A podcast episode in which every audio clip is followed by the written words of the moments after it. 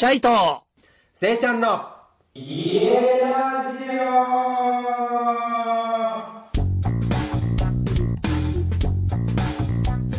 皆さん、こんにちは。こんにちは。はい。ということで、せいちゃん、はい。私たちの家ラジオも第6回ということですね。ですね、ついに来ましたね、6つい回。に来ました。6回目にして、めちゃくちゃ衝撃的なお便りが届いたと伺ったそうなんですよ、そうなんですよ。早速ですけどね。はい。はい。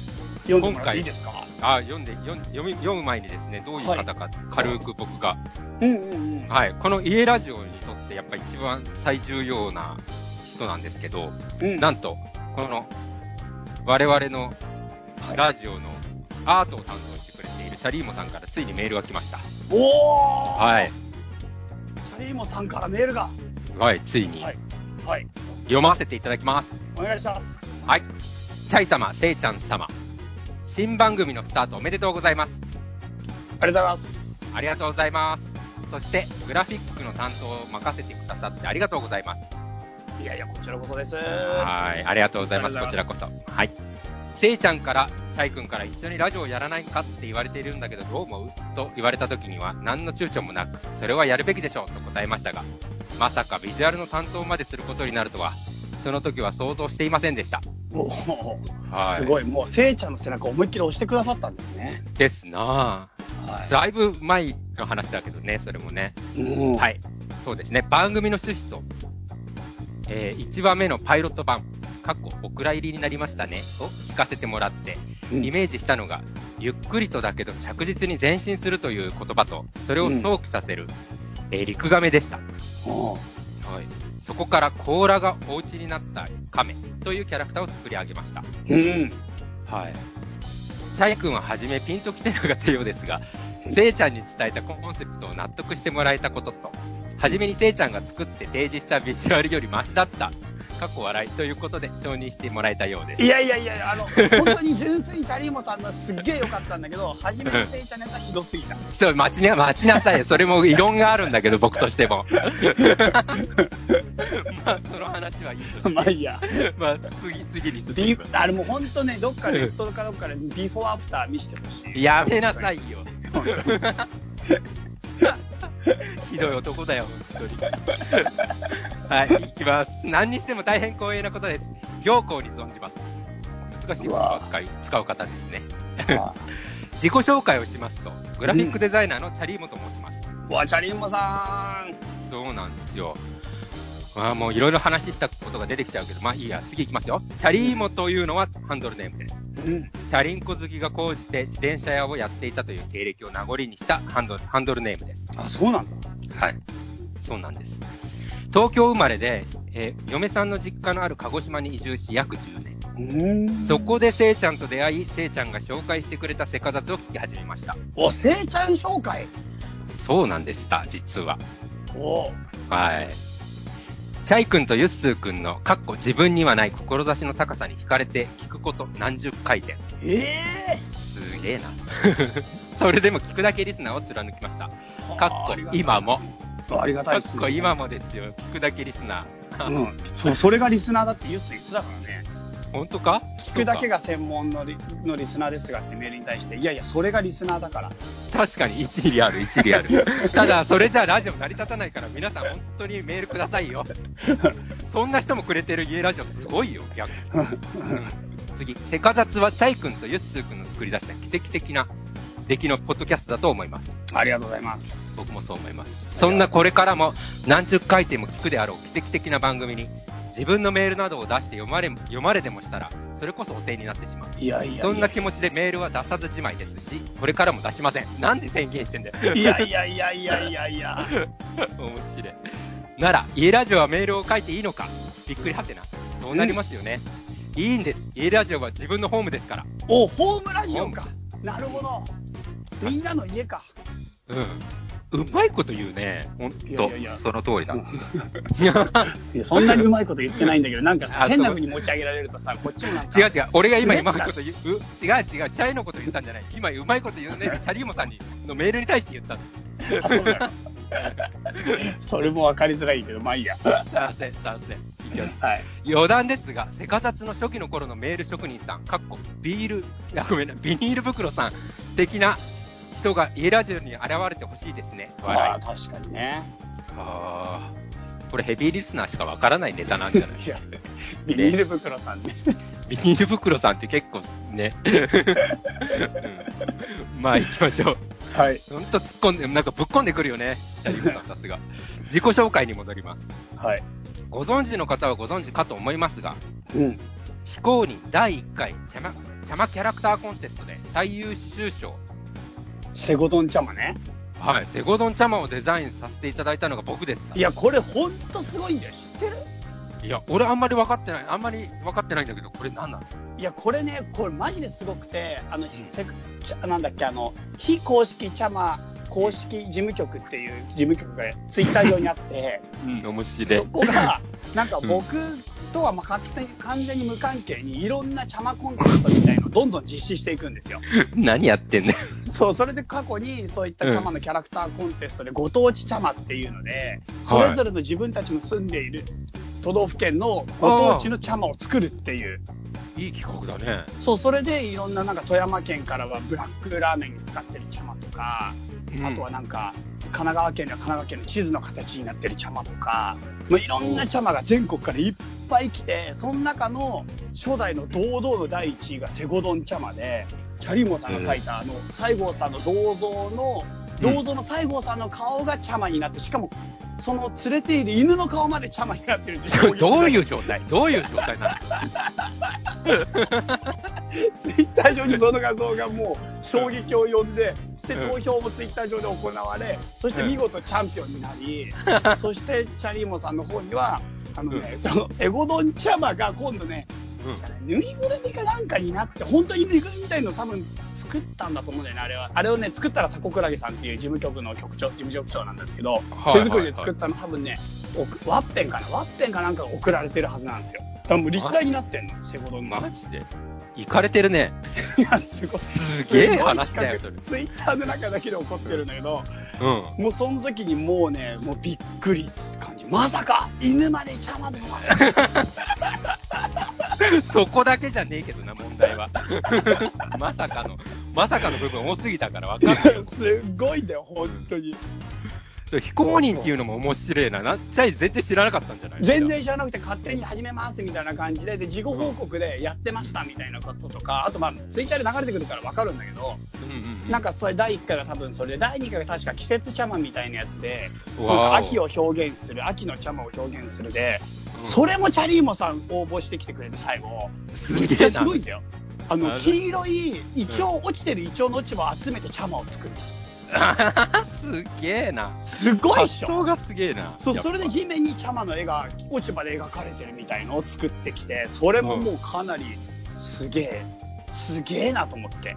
いやー、やる夜ね、やっぱりチャリーそう、で、第3回の茶葉トランプみたいのがあって、茶葉のトランプの柄みたいのみんなで考えて、うんしかも本当にトランプ作っちゃうって販売するっていうすげえ。販売までしてんの？販売までした。すげこれしかえ。も俺一切噛んでないから、もう全然値段も知らないし、しかも最後俺もらえないんかって思ったもん、あの時。そうだよね。トランプコレクターのチャイがもらえないっておかしいよな。ちょっと、でもそれぐらい徹底して勝手にやってんのね。っていうやつにもチャリモさん応募してくれて、それも超かっこいい、もう、すマークの茶葉が来て、そう、そう、なんか結果的に向こうはくれるつもりだったんだよね。花からプレプレゼントするつもりだったんだ。そうそうそう、プレゼントするつもりだったのに、もうプレゼントするっていうことを、もう待てな、待てずに、俺の方から、え、俺くれ、俺もらえないんすか？みたいな感じで言ってしまったから、なんか変な空気になってしまって、出しゃばっちゃったね。そうそう、出しゃばってもらってしまった。俺も欲しい。すごい、すごい大人げない。すげえな。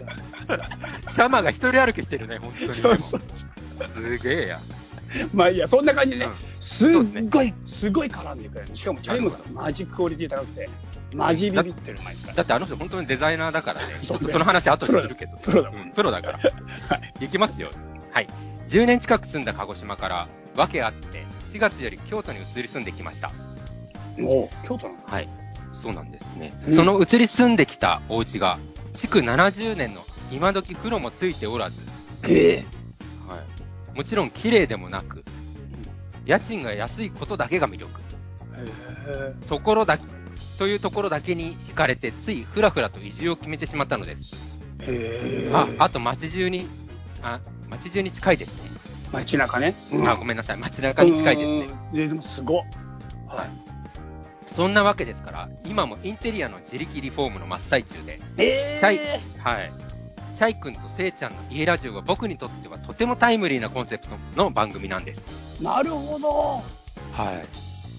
そして、鹿児島時代にはキャンピングカーに乗って九州一周旅行などもしていたのですが、京都は都会なので、それほどマイカーを持つ必要は感じておりません。うん。うん。今は鹿児島に車を置いてきてますが、車は大好きなので、いずれ持ってくるつもりではあります。へそう、この人がやってるね、毎日更新してる、え。うん。はい、チャリーモさんの車離れをぶっ飛ばせっていうね、ブログがあるんですけど、うん。はい、それの紹介もぜひ僕から今しますけど、これ、うんうんうん。あのーすごい、あの、古い車だったりとか、チャリーモさんが実際絵を描いたりとかして、うんうん。その車に対する、まあ、チャリーモさんの見解が、こうブログに書かれてるんだけど、まあ、すごく興味深いブログで、うん僕はめっちゃ面白いから、超ヘビーで読んでるんですけど、面白いんで、ぜひ、あの、車好きも車好きじゃない方も、ぜひ読んでください。はい。車離れをぶっ飛ばせ。はい。うん。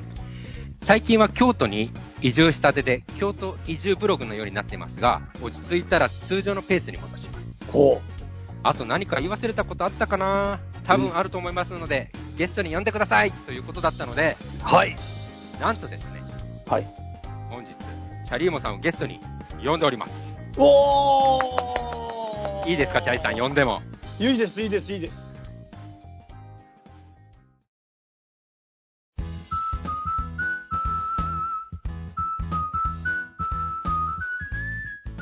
それではチャリーモさん、どうぞこんにちは、ジャリモです。あー、こんにち来ました。はこんにちはいや、あのー、はじめまして、あの、二人とも、あ、せいちゃんはじめましてじゃないんだけども、はい、うんです。もう今、生放送のラジオを聞いてるみたいですごい贅沢な時間でした。あーいやいや、ありがとうございます。本当に本当に、はいなんかもうねセカダツもかなり聞いていただいたようで、セカザツは聞き込んでますよ。やばい、恥ずかしいっすね。なんかもう本当に。だから今こうやって生で話してても、ラジオを聞いてるみたいですよ。ラジオ聞いてるんですよ、チャリーモさん。そうそうそう。ただですねあの、はい。チャリーモさんもラジオとか YouTube とかいろいろやられてる方で、うん。ちょっとチャリーモさんの僕との関係を先にちょっと話させていただくと、うん。はい。鹿児島でね、その鹿屋市っていう場所があって、うん。そこでチャリーモさんは、あの、アメタ食堂っていうお店をやってて、はい。はい。それこそ古民家をすごいかっこよくカフェにして、まあすごい、その当時はね、まだね、古民家をカフェにするなんてお店そんなに多くなかったんですよ。うん。うん。それで、あの、地元で噂が流れてて、うんで、その当時、まあ、あの、アルカリビーフカレー、カリーっていう、すごい独特なカレーをやってて、うんで、それがもう美味しいって僕のところに噂が、俺カレー好きだから、へえ。回ってきて、ぜひ行ってみたいと思って行って、うん一番最初に現れたのがそのチャリーモさんで、うんまあもちろんそうだよね。あの、あの、店主だったから、オオーナーですからね。オーナーですからね。そう。うんそのオーナーをやってて、それでお話をしたらすごい俺、あの、気が合うなと思って、うん。で、そっからよく行くようになって、うんで、まあ、あの、そこでも演奏させてもらったりとか、二人でこう、うん冬場とかはね、こたつで、ラジオ談義とかをしたりとか、そうそうそうそう。そう。それこそ、あの、チャリモさんもシタール持ってたから、あシタール直してよとか言って、シタール直してあげたりとか、そうそうそうそう。ね、そんなことしてたの。そういう二人だったのに、しょっちゅう、まあ、すごい話が合うから、よく話して。へえ、いいなぁ。そうなのよ。すごい、10, 10年前ですね。そのぐらいですよね。うん、そう。はい。へそうそう、そのぐらいの時からの、あの、一応知り合い、その時はまだ知り合いぐらいだったんだけど、もうそっからこたつとかでお話しするようになってから、もうこんなに話せる人、あの、そんなにいなかったから、俺もまだ、あの、鹿児島慣れてなかったから。うん。そう、それでこんなに話せる人いるんだと思って、あ、すごい、その、カノヤ自体をすごい好きになって、うん。そう。そういうきっかけをくれたのもチャリーモさんで、うんで、それこそ、あの、いろんなお店がどんどんどんどんかっこよくなっていったのね。鹿屋っていう街の。うん。うん。あの、その当時はまだ、こう、まあのーちょっと廃れていきそうな街だったんだけど、若い人たちがいろいろ、あの、力をつけてきて、いろんなお店がこうできてった時に、あ、ここのデザインの、この看板もかっこいいな、ここの看板もかっこいいな、なんて思うと、全部チャリーモさんが絡んでそう。で、俺、はすごいそれが衝撃で、なんか、チャリーモさんって正正直何やってる人かいまいち分かってなかったの、その当時は。いろんなことやってるから、それこそ、あの、小道具とか売ってみたりとか、アンティークなものを売ってみたりとか、いろいろやってる人だったから。うん。そう。それで、そう、いろんな、あのーデザインを、この街を、まあ、すごいかっこよくして、あのそれで、俺が今回鹿児島帰ってきたら、なんでか知んないけど、京都に行っちゃったっていう。入れ替わり、入れ替わり入れで替わりでね。この人と会えると思って帰ってきたら、もう、いなくなってて。もう、そうなんですそうよ。そうそう。そうなんすか。うん。でね、さらに言うと、その、チャリーモさんが京都に引っ越すってなったから、いや、一回鹿屋で会いましょうよみたいな話はまあ軽くしてたの。うんうんでうん。俺、オーストラリアいる時も、チャイとチャリーモさんとは結構連絡はしてたの。実は。で、チャリーモさんは話し合うから普通にな、あの、喋るぐらいの感じの、あの、メールのやり取りをしてて、うん。で、今度、あの、まあ、それも3年ぐらい前に一回さ、チャイ、チャイ君が、あの、ラジオをやろうっていうような話をくれてて、実はそう、結構さ、実際にやるまでに時間はあったじゃん。うん。で、それの時に、チャイとやるんだけどっていう話をした時に、チャリーモさんに、なんかこう、ゆ勇気もらって、みたいなくだりが一個あったんだけどね。うん。さそうさっきのメールのやつでしょ？そうそうそうそう。はいはいはいそれって、あの、チャリーモさんが京都に引っ越すって前に、じゃあ一回来てよ、みたいな、あの、カヌヤにね。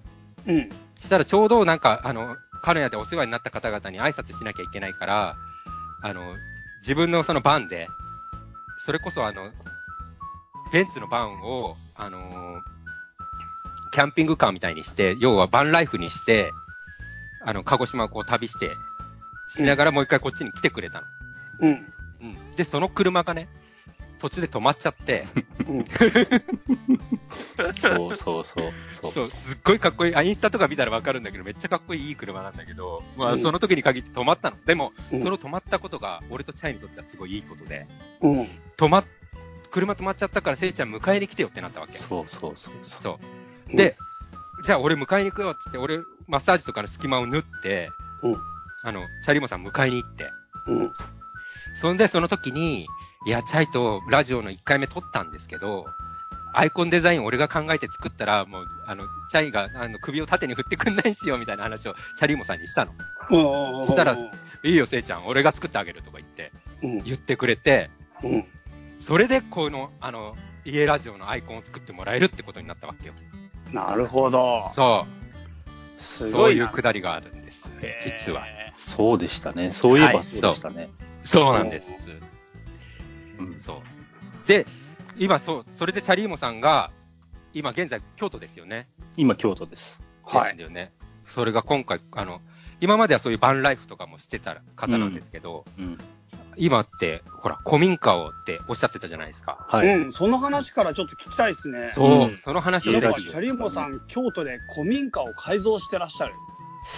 あのーそう、あの、古民家を改造というか、まず、住める状態に持っていく、初期化するようなところから始めてるんですよ。はい。おあのーえ、最初すべてどんな状態だったところです？か、それ。うんうんうんむしろえっ。とね、あばら屋。あばらや。あばら屋。あばら屋っていうと、まあみんなイメージがいろいろあると思うんだけど、うんうんうんそんなに古い木造建築っていう雰囲気じゃないんですよ。なんかパッと見、鉄筋コンクリートみたいな作りなんだけど、ええ実は木造で、うん。で、中がもう何年、10年以上多分人が住んでなくて、風もあ通してなくて、ーうんうん腐るところは腐って、うん。なんか朽ちてるところは朽ちてみたいな状態なところを安く借りたんですよ。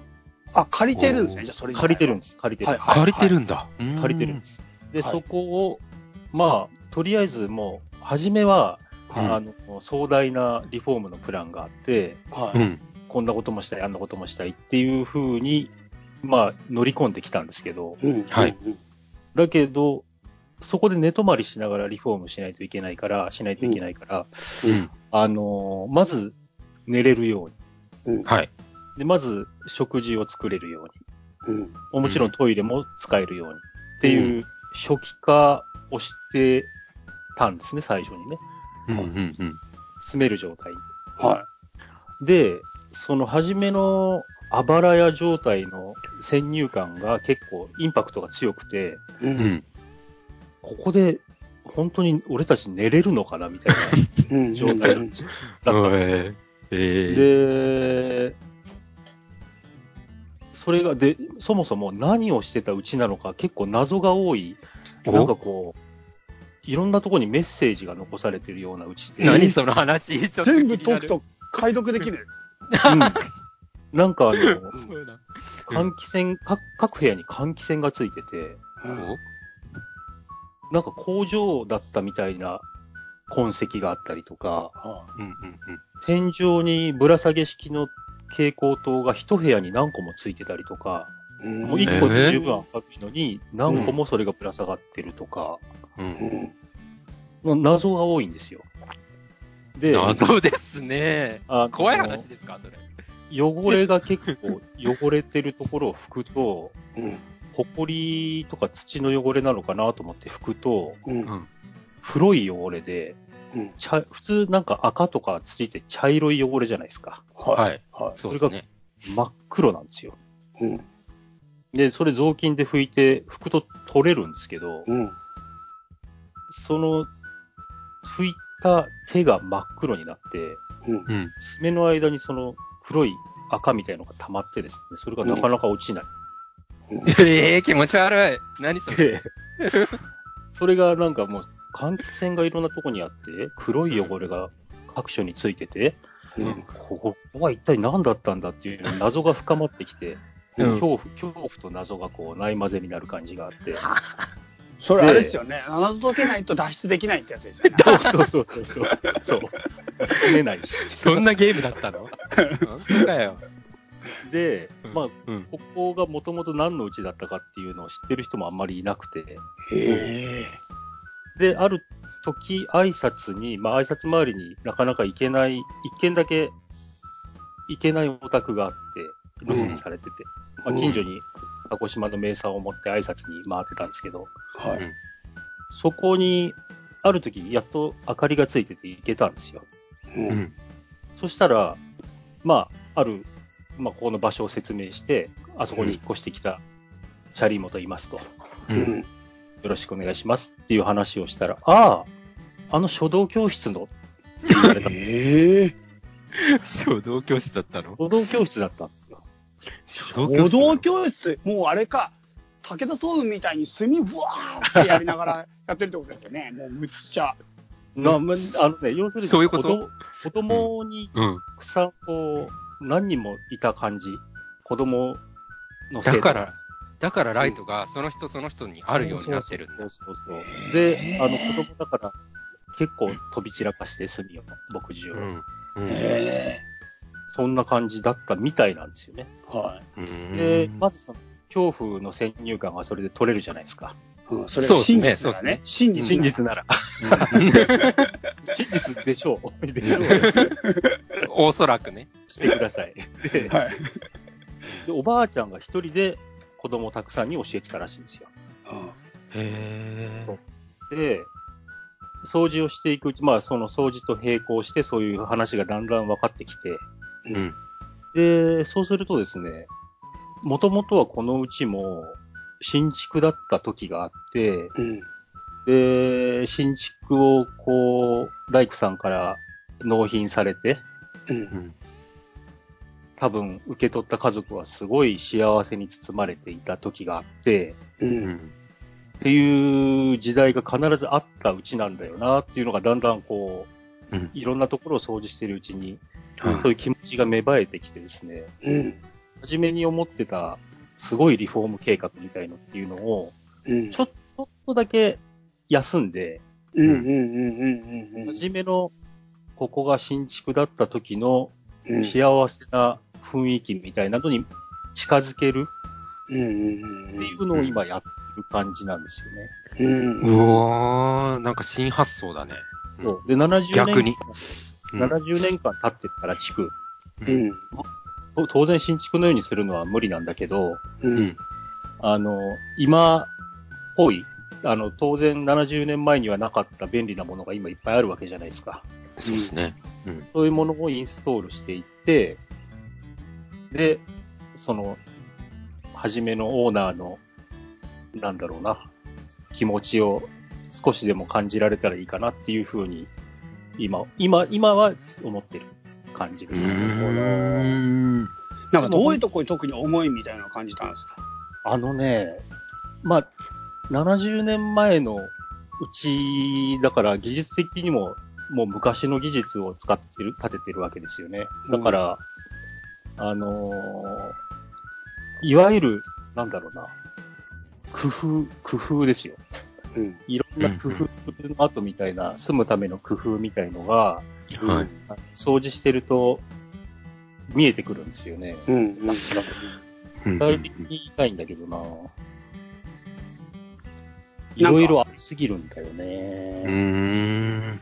子供とかもその家で子育てとかしてたんですかねなんか柱によく頭のさ、あの。育ってた記録とかあるじゃないですか。身長の、身長ね。そうそうそうそうそう。多分、それはね、ないんだけど、それはないんだけど、うん。うんあの、いろいろやっぱり時間が経つと住んでた人が分かってきて、あの、おばあさんがもちろん最後に一人で住んでたんだけど、その前はご夫婦で結婚されていて、で、お子さんもいらっしゃって、うん。うん。で、そのお子さんのことに引き取られていって、ここが空き家になったっていう経緯だったんですよね。だから当然、ここで子育てもしただろうし、う。うんなんだろうね。具体的にその、まあ、背比べの後とかはないんだけど、まあうん、全体的に滲み、うん滲み染み込んでますよね。なるほどね。で、でもまあ、それを味わい尽くしたら、ゆくゆくは飲食店か、まあ、雑貨屋さんかなんかにしていこうかなとは思ってますけどね。おー。そうですか。それは結構興味深いですね。うん。遊びに来て、そもそも、遊びに来てください。遊び行きたいです。これ、YouTube いいいんじゃないですか？YouTube？うん。YouTube 番組として、チャリーモさんのおうち訪問。ああ、来てくださいよ。YouTube ね番組作るんですか、そう、YouTube 番組もちゃんとやっていきたいね、なんて話をして意外とうん。あの、ね、そういう古民家とかも、改装じゃなくてそのパターンって結構逆に新しいね。そうね。あの、やっぱりその、例えば今の人があんまり好きじゃない砂壁とかあるじゃないですか。はい。砂壁とかも、やっぱり、あの、漆喰とか珪藻土はみんな好きじゃないですか。ですね。だけど砂壁もやっぱり天然素材のものだから、やっぱり呼吸してるんですよね。うんでうんうんあのまあ、まだ、まだ夏本番ではないけど、うんはい。あのもう暑い、外は暑いよっていう時でも結構涼しいんですよ、部屋の中は、砂壁で。うんへえ。そう。だから、せそういうレベルの生活の知恵ももちろんあるし、うんで、それに、あえっと、エアコンも全然ないんだけど、70年間住んでたって考えると多分それでいけてたんだろうなっていうほこともありますしね。ー。でも、10年くらい誰も住んでなかったんですよね。そうなんですよ。そう思うと結構朽ちるじゃないですか。今、こう、空き家結構見て回っていると、5年ぐらい。でも朽ちるんですよ、結構。朽ちるよね。うん人が住まないとね。ねえうんでも朽、ちてます。あのだから、、例えば畳の下に根田板っていう根田っていうのが入ってるんですけど、はい。それが部分的に、まあ、多分ここは根田変えないとダメだなっていうようなところもあるし、うん。うんあと、まあ、例えば雨漏りとか、今まだないんだけど、うん。時間の問題で多分雨漏り、屋根も防水補修しないとダメだろうなっていうところもなんとなくはあるし、うんおう。うん。でもね、例えば窓が割れてるとか、そういうのは、まあ住宅街のど真ん中で、うん割と、なんだろうな、み普通の近近所の人が見張りをしてるようなものじゃないですか、住宅街って。はいはいだからはうん。窓が割れてるとかそういうことはなかったんですよね。い。なるほど。近隣はもうすぐ近くなんですか？き近所？うん、隣の家はもうすぐ隣にあ立って。ーえっ、とね、それこそあの、インスタにも結構アップしてますけど、はい。えっ、とね、信じられないですけど、うん隣のうちとの隙間が3センチです。ええ3センチ。3センチ。うん。えでね、これ、本当に不思議なんだけど、えうん。隣の壁と壁が3センチしかない、本当に3センチしかないんですよ。だけど、その隙間をこう目をつけてみると、う。うんん。ちゃんと外壁が作られてるんですよ。うん。どうやって作ったの？そうそう。内側から外壁を作ってるんでしょうね、多分ね。うーん。多分ね。ええ一緒に立ててたっていう線はないの？一緒に。一緒に建てるのも結構やっぱ難しいと思うよ。だよね。うん。何3センチ？じゃすごいなで、あのうーん。例えば、一軒のうちが、まあ、ここはもう、新築にしたいから取り壊しますっていう時があるじゃないですか。うんうんうん。3センチしかない隙間があらわになるわけですよ。隣の家が。外壁が。そうだねねそうだ。ね。ちゃんと外壁があるんですよ。うーん。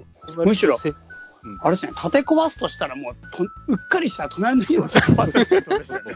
そう、その技術もすごい。その技術そうだね。そうだね。目を見張るものがあるね、それは。うんうん。今まさに本当に近所でそれがあるから、今度インスタに撮ってあげてみようかな。本当に、いやあれは本当に技術が、とんでもない技術を京都の職人さんは持ってるなと思いますよ、あれは。へやっぱりね、木剥き出しでは3センチでも水が入ってきたら腐っちゃうし、ーうん。ちゃんと外壁を作ってるんですよね。た立て込んでるというか。へえ、どうやってやんだろうう、だから、今ね、だからその、うん取り壊して、ううん。外壁があらわになってる、その空き地が新築で作るはずだから、うん。それちょっと観察してみますよ。どう、どうやって作る？いいね。うん。それタイムリーにインスタで、インスタで見れてくってことでしょ？インスタ。でアップします。ぜひフォローだね、みんなね。ぜひフォローしてください。ううん。これ興味深いよ。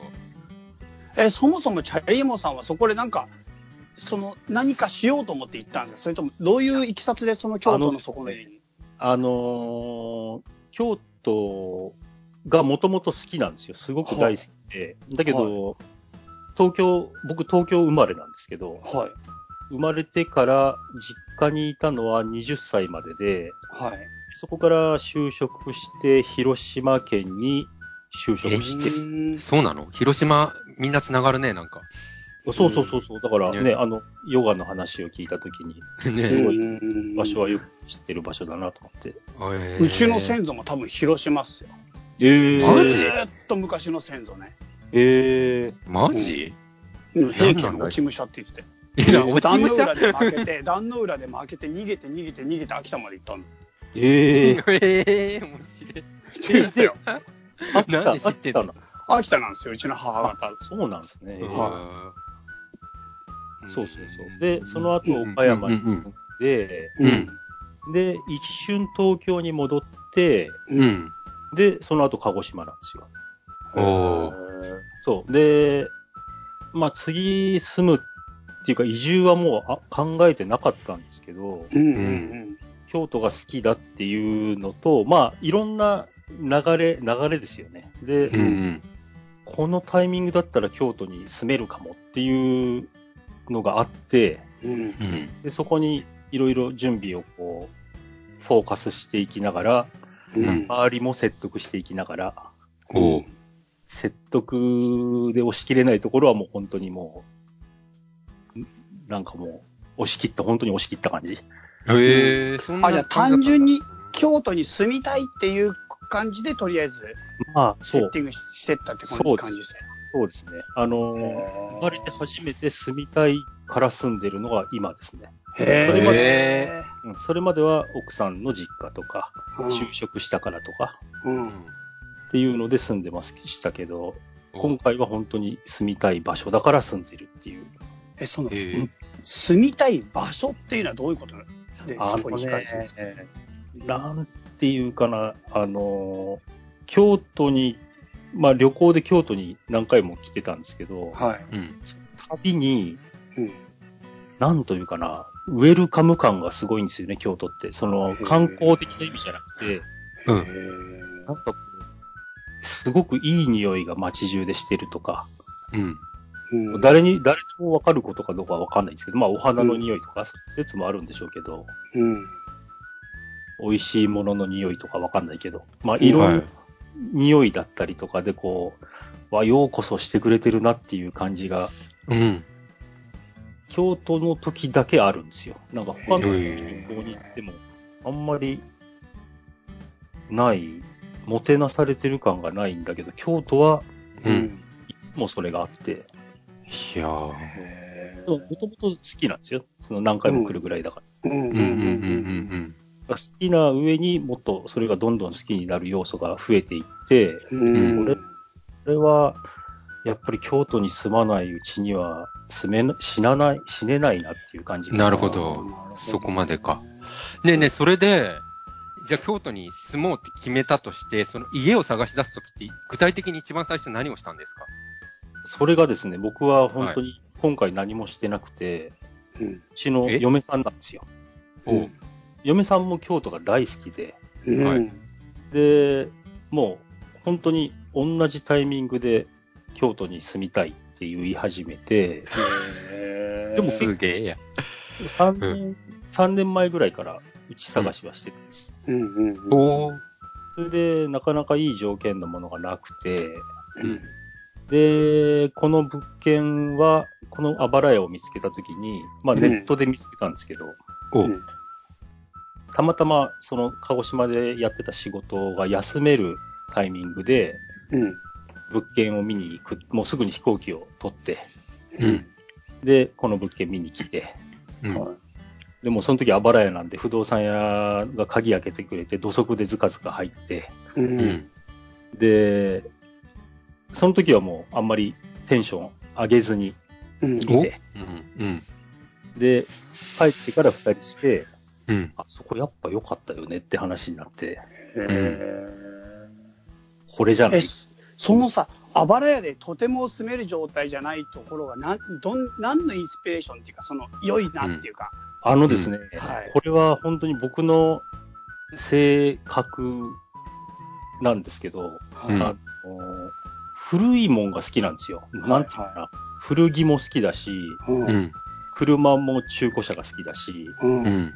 古道具も好きだし、中古品が好きなんですよ。で、うんどうもこう、車、本当にそれは僕の属性なのかなと思って新車を買ったこともあるし、うんうん洋服も、まあもちろんスーツなんかは新品を買うんですけど、やっぱりなんかこうしっくりこないんですよね。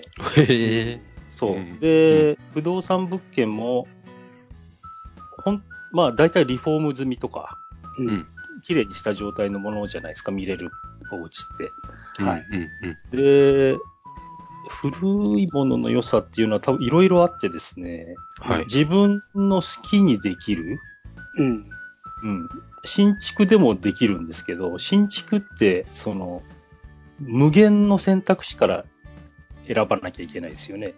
はい。で、中古、は中古っていうのはある程度型があって、うんで、そこの中を好きに自由にできるっていう感じが好きなのかなと自分で分析してるんですけど、はい。はい。はいで、あとその、なんだろうな、コストメリットが大きいような気がしてるのかな、もしかしたら。うんうんうんうんほー。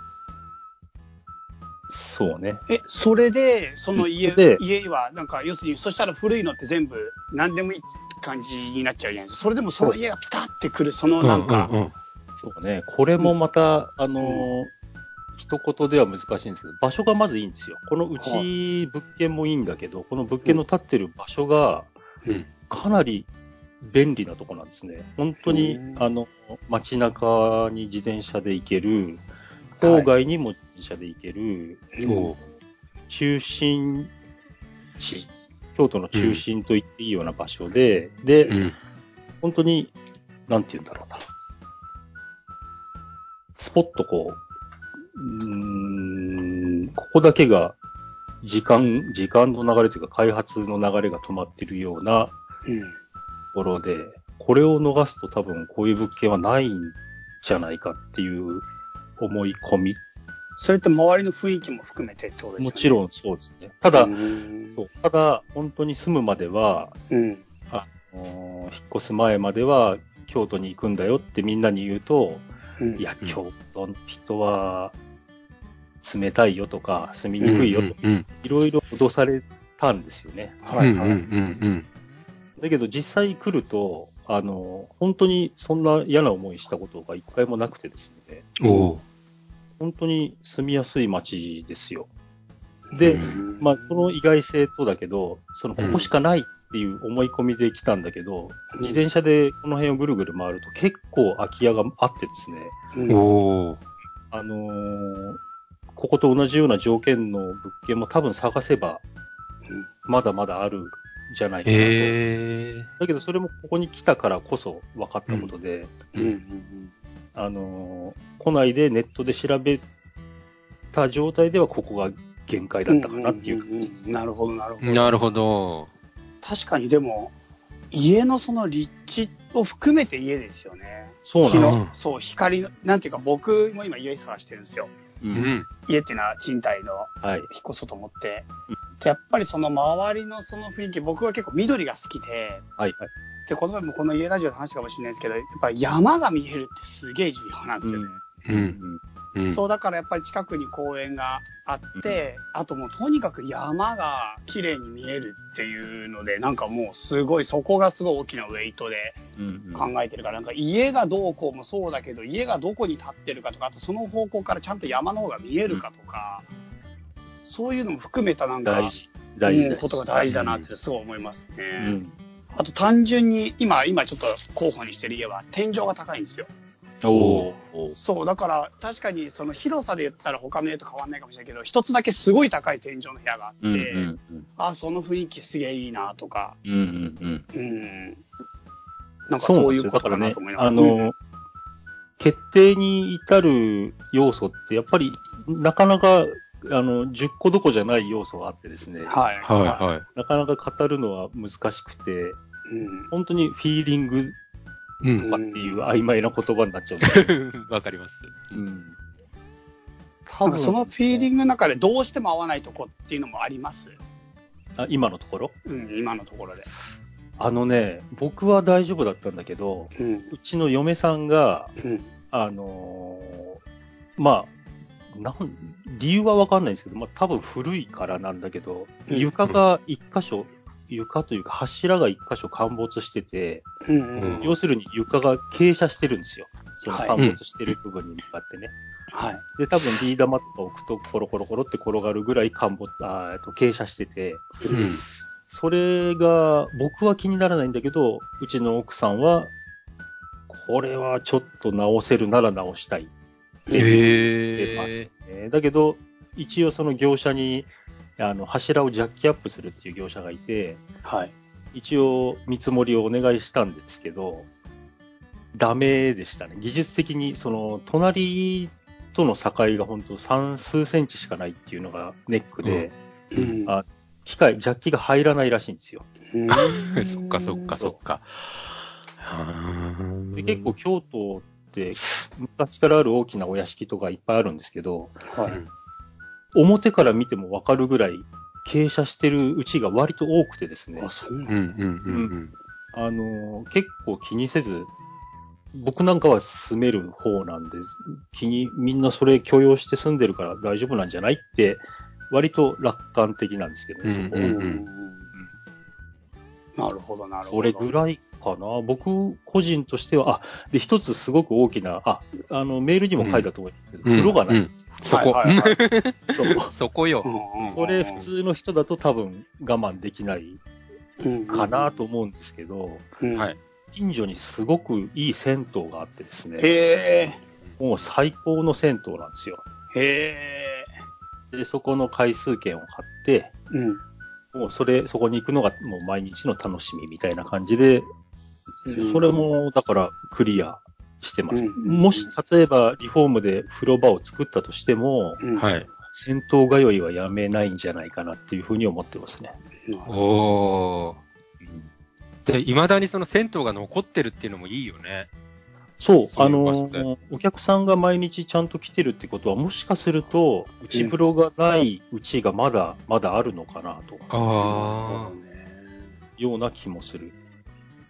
いい生活してるなぁ。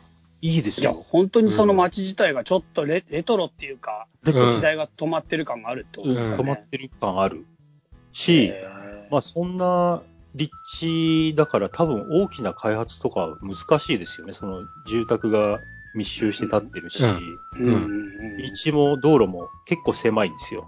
うんだから、あの移動は本当に、まあ、車よりは本当にバイクとか自転車の方が便利だなっていうとこですよね。うん。なるほど。あの、じゃあ、あの、リフォームとかするときに、こう、長い木とか買うじゃないですか。なんか直したりとうんうんか、その時どうするんですか？それはね、あの、お自転車ですね。自転車、あの、自転車で運べないのは、ホームセンターで軽トラを借りたりとかするんですけど、うん。まあ、あの、タイムズカーシェアっていう言っちゃっていいのかな、レンタカーを借りたりもしますし、うんうんうんうんうんうんでもそれ、その後に自転車を導入して、うん。うん。まあ、チャリーもだからやっぱり。チャリもだからね。はいね。あの、自転車で長い長尺の木も運べるような荷台をつけて、うんすげえ。これ、あの、インスタで上げてますけど、自転車で運んでますよ。結構長い。すげえな。まあなうん本数は運べないけどね。でもそれはもう往復することで、うんうんうんいい運動になるし。え、じゃあ今は大体そういう、こう、リフォームみたいなよりも、もっとに回帰みたいな、戻そうっていう動きじゃないですか、おいお家を。そうですね。うんその作業は今も続けつつ、生今続活してけてます、続けてます。うんうんうんこの前、うん。うん。あの、おトイレにウォシュレットをつけましたね。やっと。お？うんえ、ウォシュレットって、うんまずボットンじゃないんですね。ほとんどじゃないんですよ。あの、それは多分、70年の間に、僕が見る感じ、3回リフォーム、リフォームっていうか、なんて言うんだろう。昔リフォームって言いましたっけ？改築っていうのかな改築。あはいはうん改築が入ってて、い。うん。えー床、畳だったところが床になってる。うん床にした時代と、うんうーん砂壁だったのを壁紙を張ってるような時代みたいのがあって、あと階段室が丸見えだったのをちょっと壁で囲んでる、囲んだ時代みたいのっていうのがあって、で、その時に多分トイレも一回ポットンを洋式に変えたっていう経緯があったはずなんですね。あで、そのトイレを、えー、に、えー、ウォシュレットをつけました。ーうーん。もうじゃあそこ住んでるってことですよね。もう住んでます。住んでますうんよ。うんうんなるほど、なるほど。え、具体的な予定としてはそこでカフェとかやる、小道具屋さんとかやる時期はどのぐらいで考えてるんですか？いやー、まだね、うん。いろいろな、ちょっと今、プライベートないろんはない事情があって、ええどれぐらいだろう、年内に着手し始めるかどうかっていう感じかな。あ、なるほど。なるほど。うんじゃあゆっくりって感じですゆっね。くりですね。あよかった。うんうんうんうん。結構じゃあ毎日それを、リフォーム毎日コツコツコツコツ続けてるんですか？そうです、そうです。毎日コツコツ。へだから本当に遅いですよ。うん 作業、作業の進捗は遅い。うんけど、少しずつ、あの、前進は間違いなくしてる感じですね。あなるほど楽しい。すごく楽しいですね。あ。ですよね。へすごいそれ。もう、もう一つ質問していいですか？あもういくつでもどうぞ。うん。それって、賃貸だけど好きにしていいよって言われたんですか？そうなんですよ。あのーあやっぱそうそう。あのー大家さんが、ちょっと遠くに遠方に住んでる方で、はい。あの、不動産屋、近所の不動産屋さんが代行みたいな感じ、代行？なんていうのかな？まあ、してくれてて、はい。大家さんは現場というか、このうちには来られない方なんですけど、はい。一応その不動産屋さんを通して、改装のプランは大家さんに伝えて、はいうんで、えー、まあ、それがダメだと言われることはまずありえませんと。うんおうよっぽどなことをしない限りは。ううんん。で、えー、まあ、お店とかするときの本当に大々的な改修は当然かなりチェックされると思うんですけども、うんとりあえず住む上でのリフォームみたいなものでダメ出しっていうのはないっていう前提で何をしてもいいっていう言われてますね。その代わり、うんえー、なんだろうな、その、例えば雨漏りとかって本当は大家さんが持つ分でですよ。すね。はいだけど、もしそういうことが起きても、こっち持ちなんですよ。あそう。だからリスクも取らないといけない。あ、なるほど。うんうーん。そうそういう感じなんですね。実際に関わる、えー必要な修繕は一応すべてこっちで見るっていう条件で、その代わり何をやってもいいと。うんうんうんうんなるほど。いや、興味深いですね。ちょ、ちょうどこのね、京都とか移住考えてる方とかね、空き家探してる方といやーあのですね、ブログにも書いたんですけど、うんか、え東京ってあの、中央線沿線って人気じゃないですか。え、ですね、うんですね。この京都の、なんだろう、古くからある住宅街って、京都ってもともとそもそもエリアが狭いんですよ。京都自体。まあもちろん山奥もありますけども、まあ住めるところっていうとあんまり広くないんですよ、範囲が。う。うんんで、広くないってことは、その、なんていうかな、住宅街と繁華街が結構密に接してて、はいはいはい。あの、中央線沿線の雰囲気にすごく似てるんですよ。駅、駅の近くに行くと繁華街じゃないですか、中央線で。で、でも、すぐに住宅街な感じ。うん駅まで歩いて行ける範囲で住宅街で繁華街が近い感じが京都ってすごく似てて、うん中央線沿線で探してる人は京都に来たらいいんじゃないって思うんですよ。結構いっぱいあるんだ。まだまだいっぱいある。うんいっぱいありますよ。中央線は本当に中央線沿線しかないけど、京都はもう全域そんな感じですよ。へえ。まあでもそのやっぱ京都が好きって言って、京都に住みたいってところがうん。結構ポイントですね。ね住みたい、そうですね。いや、なんで京都に住みたくないんですかって感じですね。うんうんうんうんうんえ。逆に言わせてもらえば。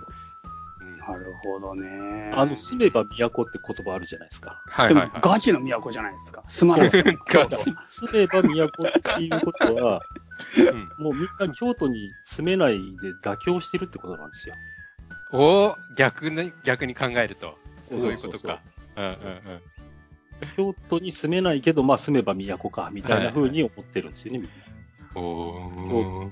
住むべきですよ、そんな妥協しないで。京都ね。僕そんなに京都に。イメージがななくて、何回か行ったことあるんですけど、うん。そっか。でもなんか、僕今聞いてて思ったのは、はい。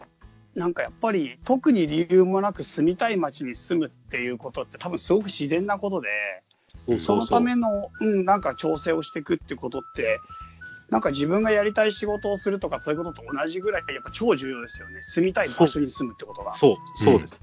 よくぞうん言葉にしてくれました。本当にそう、そうですね。うん。なんかそう、自分が生きてたら、例えば友達とか、まあ恋人もそうだけど、好きな人と付き合うじゃないですか。うんうん。でやっぱ好きな人、気の合う人、自分のテンションが保てる人と一緒にいたいと思うし、仕事だって自分が向いてて、まあもちろん社会に貢献できることだけど、まあ自分のモチベーションが続くことをやっぱ仕事にしたい。そう。けどなんか多分家の、ぽなんていうか家っていうのがかなり手段化されてて、うんはあの値段だとか、職場に近いとか、うんうんあと機能面だとかに目を奪われすぎて、そうなんですよ。ここに住みたいとか、この雰囲気がいいっていうのってかなりないがしろにされてるな、特に東京の家。そう。うん。うん。すっげえそう思いますよね。そう。うんそれに関して今なんか、チャリモさんがさらっと、いやなんか京都にずっと住みたいと思ってて、でなんか仕事とかそういうことのプライオリティよりも、いや京都に住みたいから、京都に住むんだよ、住んだんだよっていう、この感じが、うん。なんかすげえ大事なこと言ってるなと思って。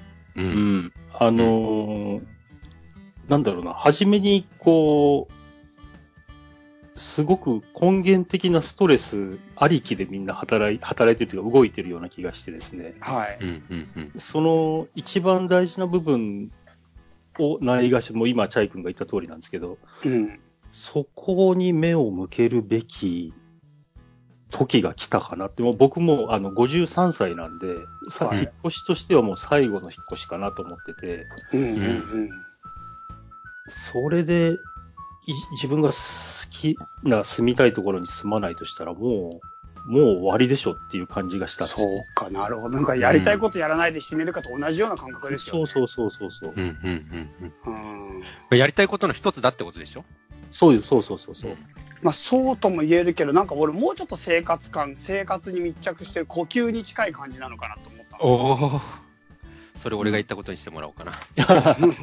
すげえな。うん、確かにそうかまあでも、あの住むなんか自分のい、自分のテンションとか非日常の幸福感を維持するっていうところでどこに住むかって、多分、僕もそうだけど、なんかもっと違うことを優先して住むとこって多分決めてると思うんですよね。親の、親の例えば近くだとかもそうだしまあ一番多いのはやっぱり仕事場ですよね。仕事場の近くだとか。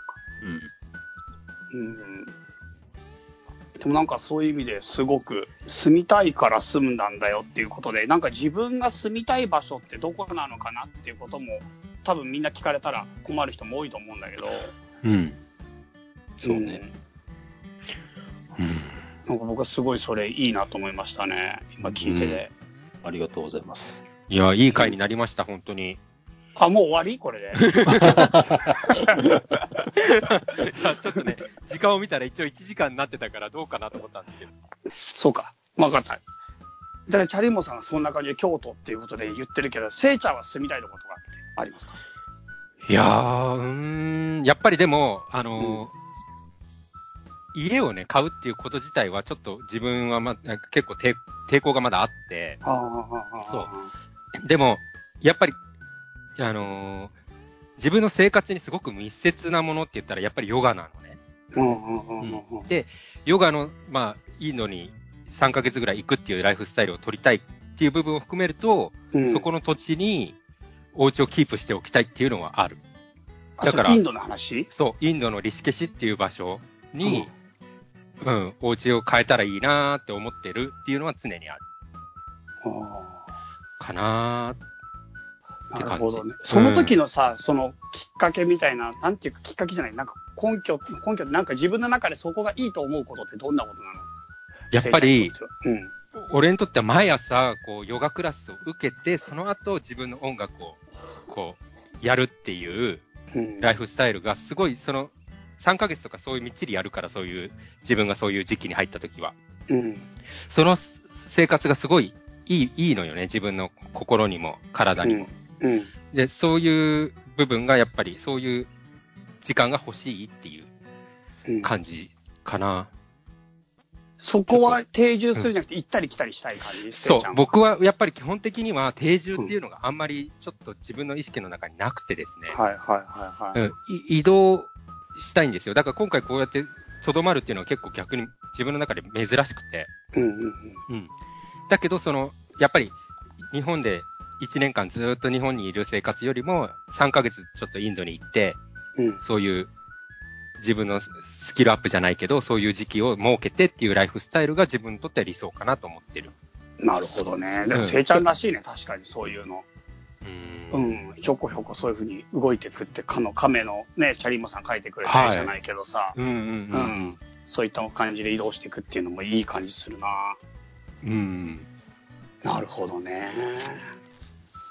そうですか。僕はもうダントツさ、チャリモさんの話で言ったら、俺はもう本当イスタンブール住みたい。イスタンブール。イスタンブール住みたい。だからなんか、、俺もね、それこそチャリモさんがさっき京都がいいって言ったことで、ちょっと、なんか、雰囲気みたいなことで、なんか、明確な返答できない感じがあったじゃないですか。うんうんうん。俺、その感じちょっとわかるっていうか、僕、言葉尻で、言葉ではうまく説明しちゃうけど、うん本当の本当になんでイスタンブールがいいかってやるときに、やっぱりちょっと説明しづらいものがちょっとあって、うん。やっぱりなんか雰囲気がいいんだよね。うんなんか、うん、雰囲気がいいっていうのはさっきの、本当チャリンモさんの言ってる通りだけど、人がいい、人が良すぎる。もうなんかね、なんていうのかな、みんなね、超ムカつくやつも含めて愛らしいんだよね。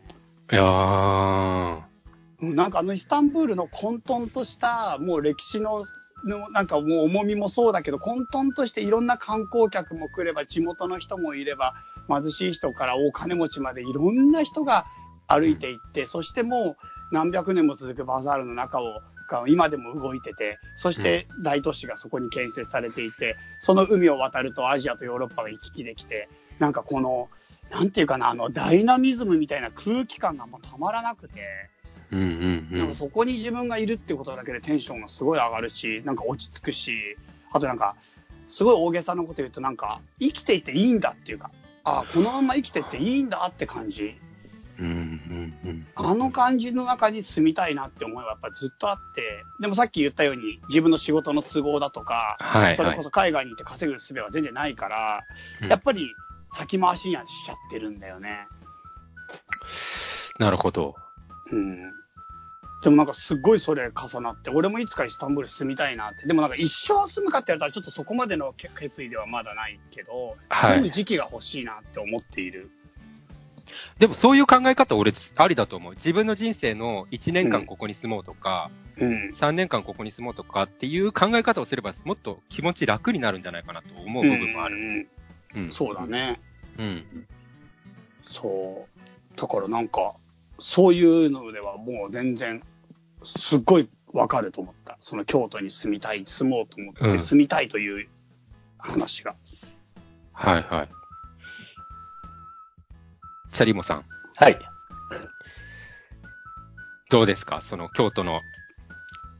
いや、そう、あの、だから今、うんその、期間を決めて、はい。うん1年間とか3年間とかっていうのに結果的に僕たちもなるかもしれないんですよね。うんうんうん。ああ、はいはい。ただその時はやっ、その、うん、ひ移住する時っていうのは、うんあんまり、あの、リミットを決めないで来てるっていうだけのことで、もちろん、えうんうんうん永住するぐらいのつもりで来てますけど、うん。